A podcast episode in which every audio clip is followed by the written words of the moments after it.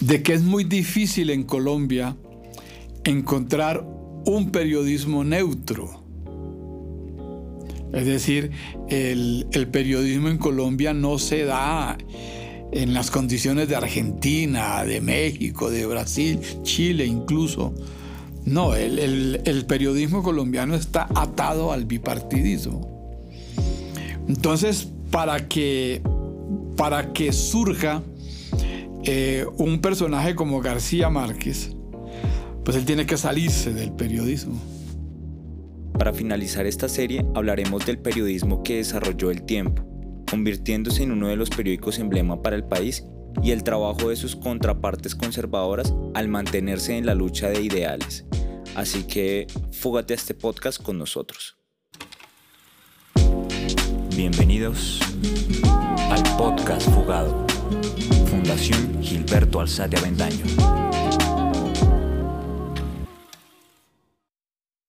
Los caricaturistas de la época tenían varias referencias para la creación de los dibujos que publicaban a diario, pero sin duda alguna la principal fuente de información con la que contaban eran los periódicos. En el caso de Peter Aldor, el tiempo fue ese punto de referencia que le ayudó a dar forma a sus ideas. Sí, él tiene un, digamos, un marco teórico de referencia, que es el del periódico El Tiempo. Periódico El Tiempo, eh, primero hay que decir que es un gran periódico. Es decir, el, el sueño realizado de Eduardo Santos era hacer el mejor periódico de América Latina. Entonces, ese periódico está a la altura de, la prensa mexicana, de la prensa argentina, de la prensa brasileña.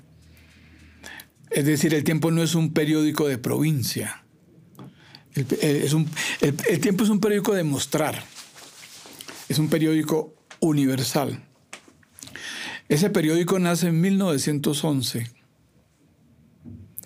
y nace como un periódico republicano.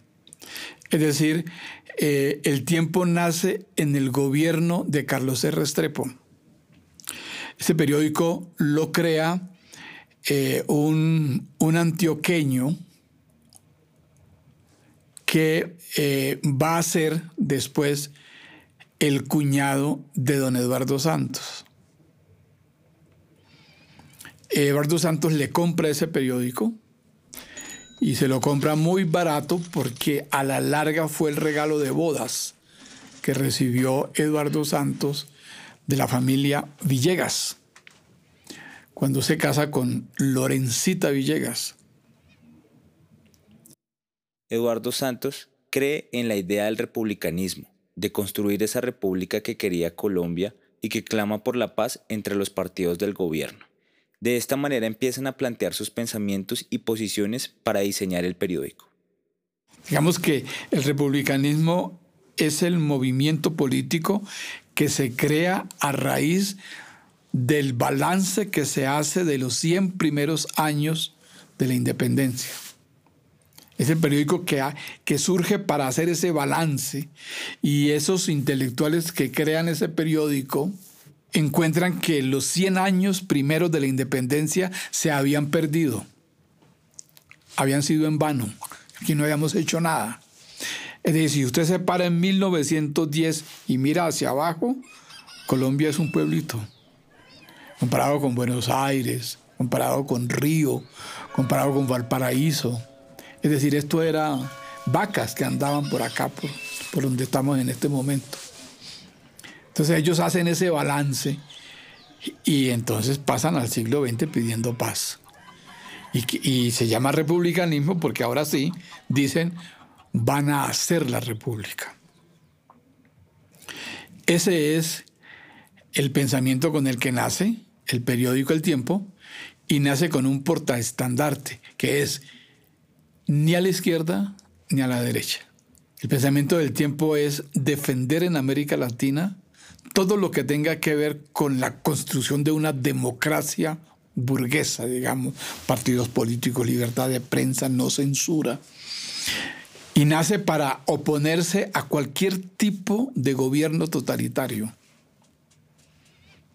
de gobierno de hombre mesiánico, que prometa resolver los problemas de un país. Con esto en mente, proyecta en el periódico como un modelo del periodismo internacional y para lograrlo, Santos crea una red de intelectuales que le darían fuerza al periódico para cumplir con sus propósitos. Entonces él, eh, don Eduardo Santos, eh, lo que va a hacer es a establecer una especie de redes con toda América Latina. De allí que entonces el periódico empieza a recibir colaboración de todos los intelectuales de América Latina y se vuelva un centro de, conversación con todos esos intelectuales. Y bueno, a, la vuelta de los años, eso se vuelve un gran proyecto cultural, a tal punto que eh, hacer un periódico como El Tiempo, pues es el sueño de cualquier periodista en este país. Dentro de este periódico también participaron muchos intelectuales colombianos a destacar por el trabajo que desarrollaban como caricaturistas. Adolfo Samper es un personaje liberal, es el, el caricaturista del periódico El Liberal de Alfonso López Pumarejo. Eh, Franklin, Jorge Franklin, que ya lo mencioné, Franklin había ido a estudiar a, a, España, dibujo, y allá lo sorprende la guerra civil, entonces él participa en la guerra civil del lado de los republicanos. En 1936, es eh, puesto preso por los franquistas, eh, había orden ya de fusilarlo y los oficios de don Eduardo Santos acá, que era presidente en el 38, lo sacaron de la, digamos, de esa sentencia de muerte y él regresa al, país, se vincula con todos los periódicos liberales prácticamente, particular con El Tiempo y, con Semana, y se vuelve como, yo creo que en esa coyuntura eh, de, los, de los primeros años del 40, creo que el caricaturista político más importante de Colombia es, es Jorge Franklin. Serrano, Lisandro Serrano también es, eh, es eh, un caricaturista eh, contra el nazismo y que hacían las veces que después va a ser Peter Aldo, ¿no? Era quienes cubrían las, los acontecimientos internacionales para la prensa colombiana. Todos estos artistas se oponían a esa idea de hombres mesiánicos que prometían salvar a un país y al mismo tiempo seguían la idea anticomunista que el tiempo tenía.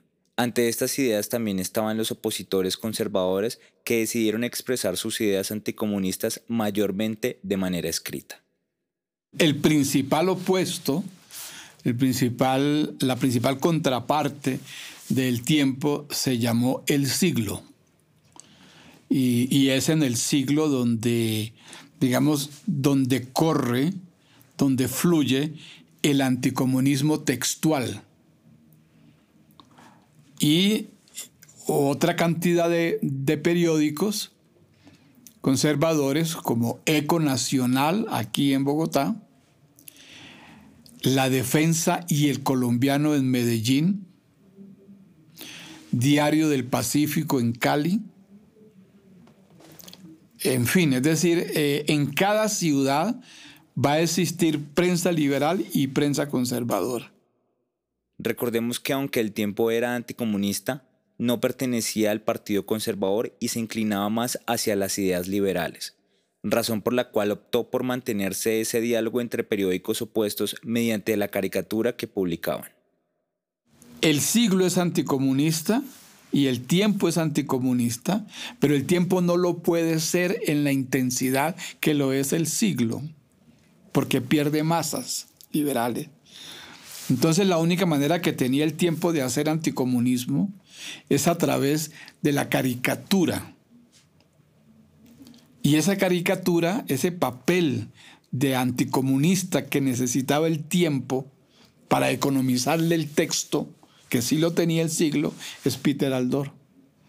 Entonces, claro, eh, don Eduardo Santos es anticomunista, el dueño del periódico pero no, no es in como hoy ser anticomunista en 1940, 41 y menos en el 45. Es decir, un intelectual no podía darse el lujo de decir yo soy anticomunista, porque cientos de intelectuales en todo el mundo eran comunistas. Y los intelectuales comunistas habían participado en los ejércitos de resistencia al fascismo. Con todo esto podemos deducir que cada periódico se ceñía a informar desde el punto de vista de su posición política en la guerra bipartidista y no se encontraba un periódico que lograra mostrar ambas partes en un solo esquema. Esto incluso se sigue viendo hoy en día en los medios de comunicación colombianos, y eso es lo que César Ayala busca exponer con la escritura de Colombia en la mira. ¿Qué es lo que yo quiero decir con esto que estoy manifestando? Expresar la tesis de que es muy difícil en Colombia encontrar un periodismo neutro. Es decir, el, periodismo en Colombia no se da en las condiciones de Argentina, de México, de Brasil, Chile incluso. No, el, el periodismo colombiano está atado al bipartidismo. Entonces, para que, para que surja eh, un personaje como García Márquez, pues él tiene que salirse del periodismo. Germán Castro Caicedo tiene que salirse del periodismo. Porque solamente saliéndose del periodismo adquieren un hálito de independencia, de libertad, que estando en el periódico no lo pueden tener porque tienen que cumplir pautas. Tienen que poner por escrito o por la gráfica la ideología del periódico. Entonces, ¿por qué le fue tan bien a Aldor y por qué pudo hacer esa vida que hizo de artista desde Colombia? Pues porque él no se metía con, con, el Partido Liberal ni con el Partido Conservador. Él se metía era con Stalin, se metía con Perón, se metía con todos estos líderes del mundo eh, que no afectaban, digamos, eh, el flujo de la política en Colombia, porque eh, el fluir de la política en Colombia a la larga también es antiperonista, también es anti-Retulio Vargas, también anti-México, etcétera, etcétera. Agradecemos a César Ayala por contarnos parte de la historia de Colombia y el análisis que logra hacer desde los dibujos que realizaron los caricaturistas a lo largo de una década. Los invitamos a visitar la Biblioteca de la Fuga para que conozcan toda la colección que se encuentra allí. Esta serie fue creada por la Fundación Gilberto Alzate Avendaño. La mezcla y el diseño de audio fueron hechos por Salomón Hernández. El guion y la edición de sonido directo estuvieron a cargo de Milet Fernández. La gestión para la realización por parte de Frey Ramírez y el apoyo del equipo técnico de La Fuga. El podcast Fugado es una iniciativa de la Subdirección Artística y Cultural de La Fuga. Muchas gracias por escucharnos, esperamos les haya gustado y estén atentos a la próxima fuga de audio. Esto fue el podcast Fugado. Fundación Gilberto Alzate Avendaño.